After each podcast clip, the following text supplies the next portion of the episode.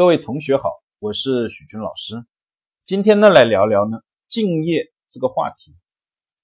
众所周知，几乎所有的企业、所有的管理者都希望自己的员工是敬业的，因为这是企业能够在竞争中取得优势的一个重要的关键。而不仅如此啊，敬业也是一个个人事业能够成功的一个重要的基础。那到底什么叫敬业呢？这个概念有很多不同的学派，学术上也是有很多的概念。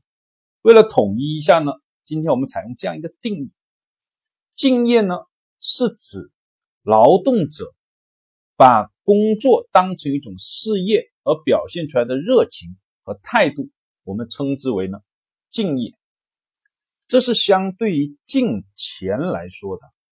就如果说呢，一个员工你工作的目的，就是为了钱，或者只为了钱，那么你会很短视，发展是很有限的。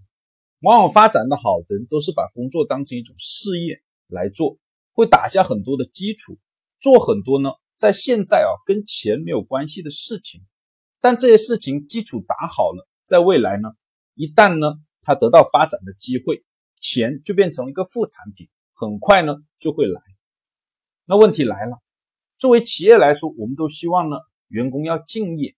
那么在招聘环节的时候，我们就要呢，招聘那些呢敬业倾向高的员工。那敬业的倾向跟什么东西有关呢？研究表明哦，敬业的倾向呢，跟以下的这些因素呢有关。第一个叫跟兴趣有关系，工作和这个人。兴趣的吻合程度越高，就越容易敬业，因为他能够做得好，带来成就感，就容易呢投入更多的热情。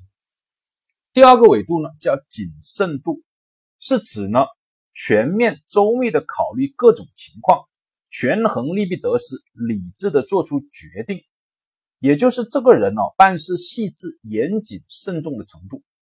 数据显示啊，人呢越谨慎越敬业。第三个维度呢是责任心，责任心是指在工作中呢恪尽职守，主动考虑工作的一个问题。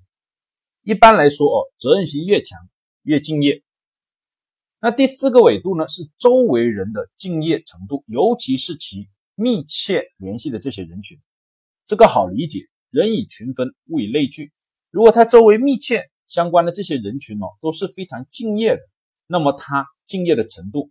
相对来说就会偏高。第五个维度呢，经济压力。